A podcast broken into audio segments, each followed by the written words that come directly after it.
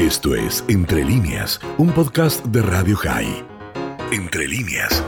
En Pensando las Noticias, los referentes de la realidad, junto a nosotros. Y vamos a dialogar unos minutos con eh, Alberto Spektorovsky, usted sabe, es politólogo de la Universidad de Tel Aviv, un hombre nacido en Uruguay, pero que hace muchos años vive en Israel y puede analizar esa realidad. Y lo vamos a hacer tratando en lo posible de ir más allá de la información que ya tenemos. El próximo domingo a las 16 horas jura un gobierno del cambio, por lo menos así hasta ahora todo hace parecer que será, pero vamos a dar con él de, entender un poco más allá de, otra vez, esta información puntual, los anti-Bibi y qué es lo que significa. Alberto, ¿cómo estás? Miguel Stoyerman te saluda.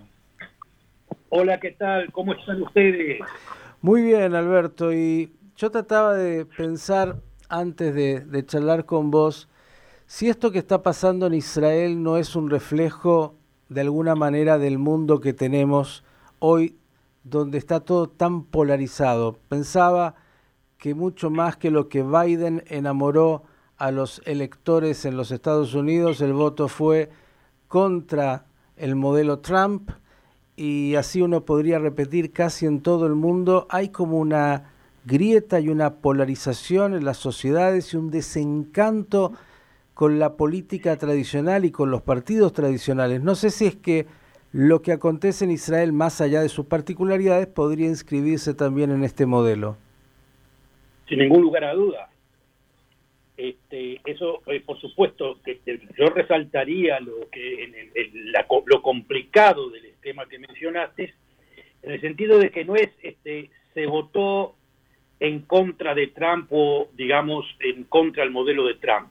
Es cierto, los que votaron en contra de Trump era en contra del modelo de Trump y lo que Trump representaba.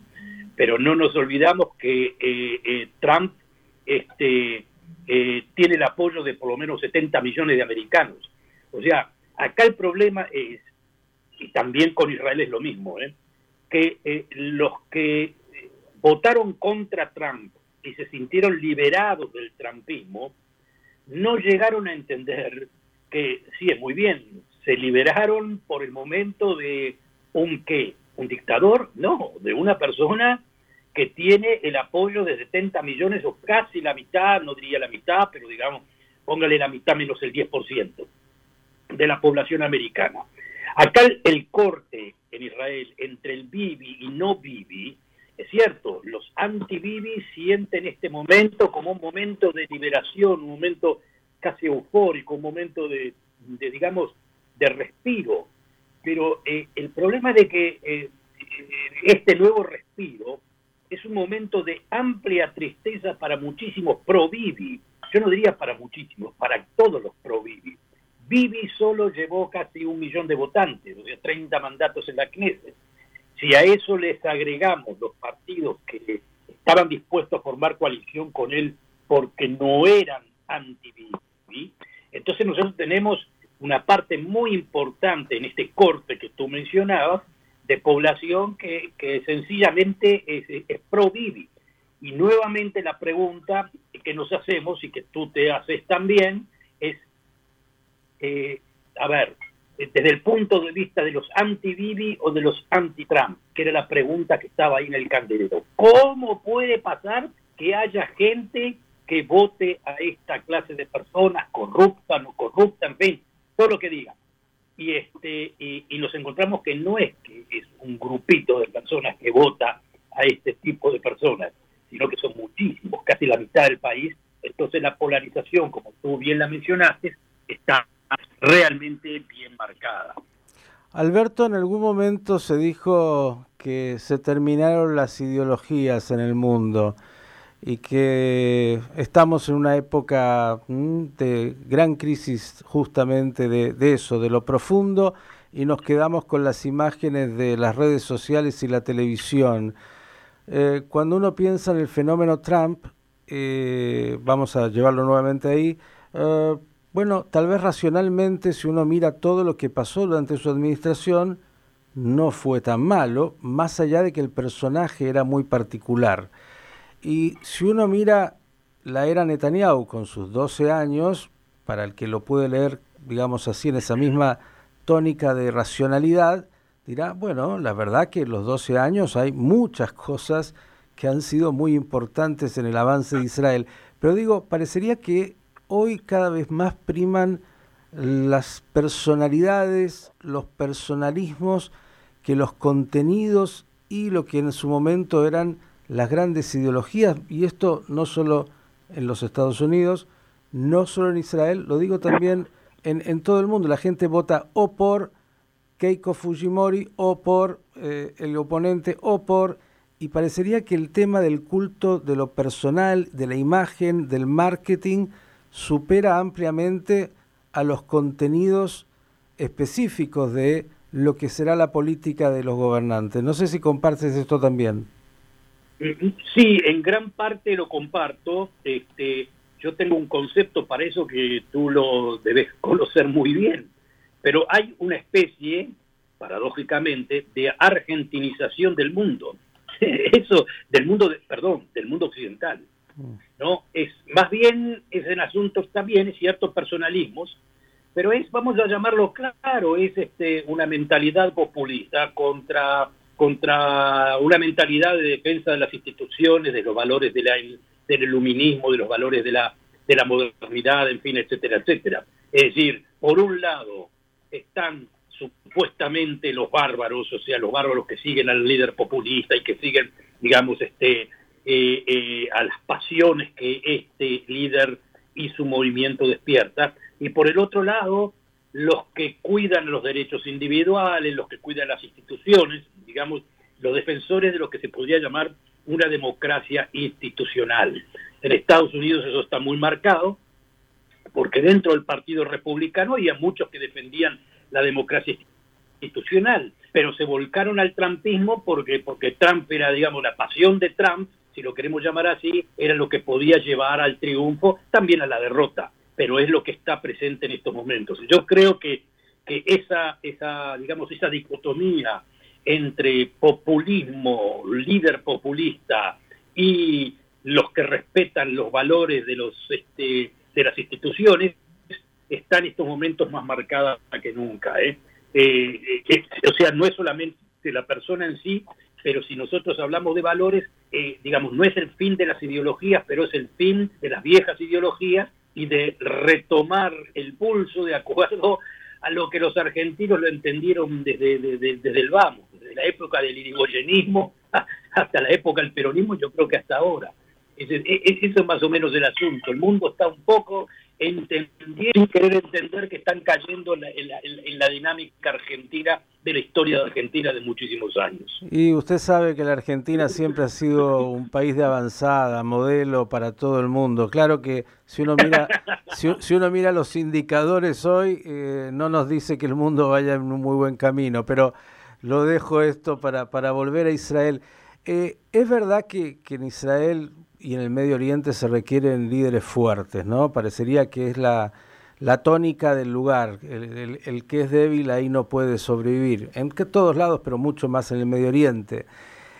Eh, de toda la experiencia que tienes eh, viviendo tantos años en Israel, ¿viste un momento donde haya habido una polarización tan intensa como esta? Sobre todo pensar que se ha juntado otra vez una heterogeneidad de partidos que no tienen nada en común con el solo propósito de desplazar, en este caso, a la figura de Netanyahu eh, y esto que decías antes, entre para aquellos que conocemos Israel, entre la Universidad de Tel Aviv, de Jerusalén, y el mercado del Shuka Carmel y el mercado de Jerusalén, como que hay dos mundos muy divididos, muy claros, eh, a pesar del crecimiento de Israel.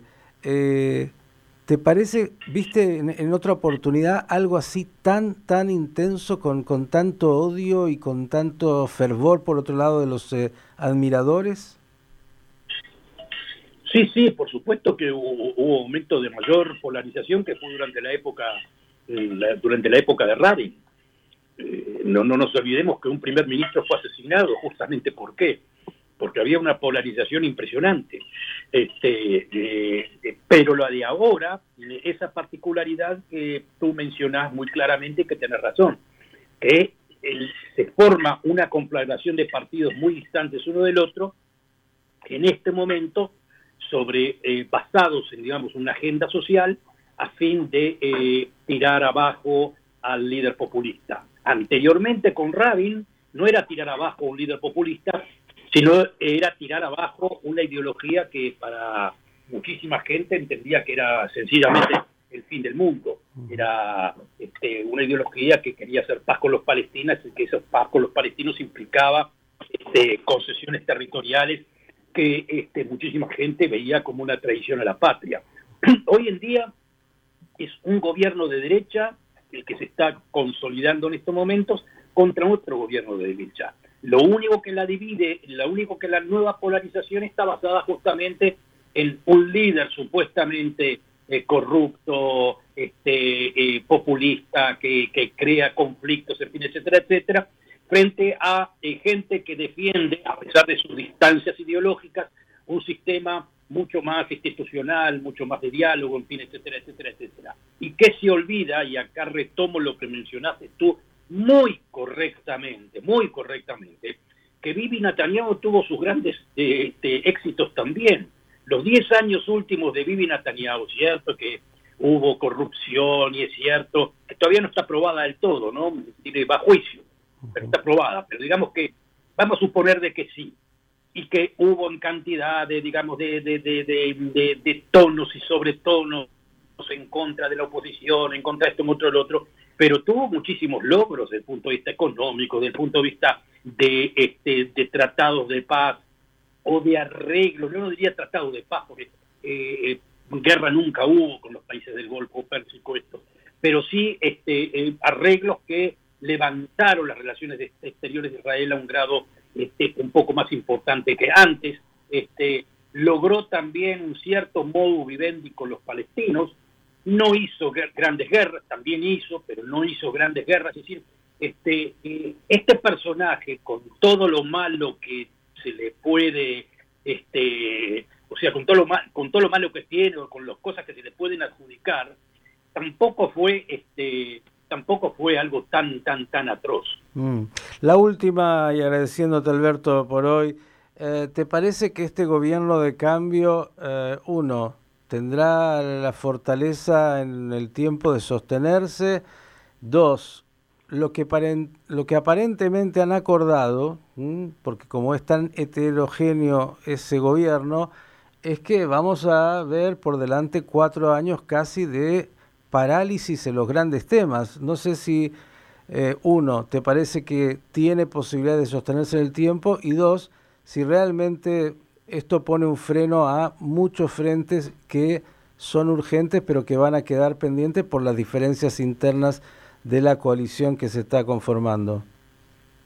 Completamente así. Si quiere permanecer este gobierno va a tener que poner, como que se dice, eh, patear afuera de la cancha todos los temas importantes que pueden transformarse, la verdad que cuando nos dice problemas importantes, como ser los palestinos, como esto, pueden transformarse en temas no importantes, depende. Hoy en día son los más importantes y yo creo que van a seguir siendo así.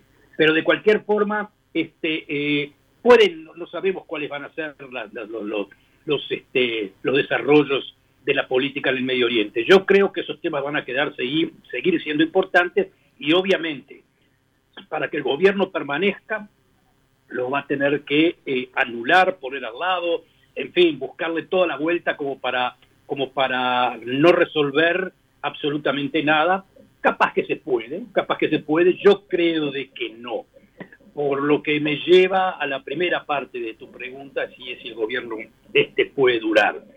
Yo creo que cuando le preguntaban a Lieberman, el que va a ser ministro de de, ministro de, Economía ahora, sobre el gobierno pasado y sobre la posibilidad de que Gantz este, sea eh, primer ministro después de Bibi Netanyahu. Me acuerdo que Gantz, que me acuerdo que Lieberman contestaba, tiene más posibilidad Gantz de ser primer ministro en Afganistán que en Israel. A mí me, a mí me suena que con, con, la PIB va a ser algo bastante parecido. Es decir, no llega esto a, no llega esto a los dos años. Querido Alberto, como siempre es muy entretenido ese rompecabezas, te vamos a seguir eh, consultando, pero queríamos esto, una mirada un poco superadora, porque nos parece que a pesar de la especificidad de Israel, hay fenómenos que son globales y que también se presentan en Israel y que serán aquellos que en el tiempo veremos cómo se van decantando. Por el momento, un agradecimiento y que todo esté lo más tranquilo posible y que lleguemos a buenas noticias pronto. Muchísimas gracias a ustedes y ha sido un placer poder hablar con todos ustedes. Esto fue Entre líneas, un podcast de Radio High. Puedes seguir escuchando y compartiendo nuestro contenido en Spotify, nuestro portal radiohigh.com y nuestras redes sociales. Hasta la próxima.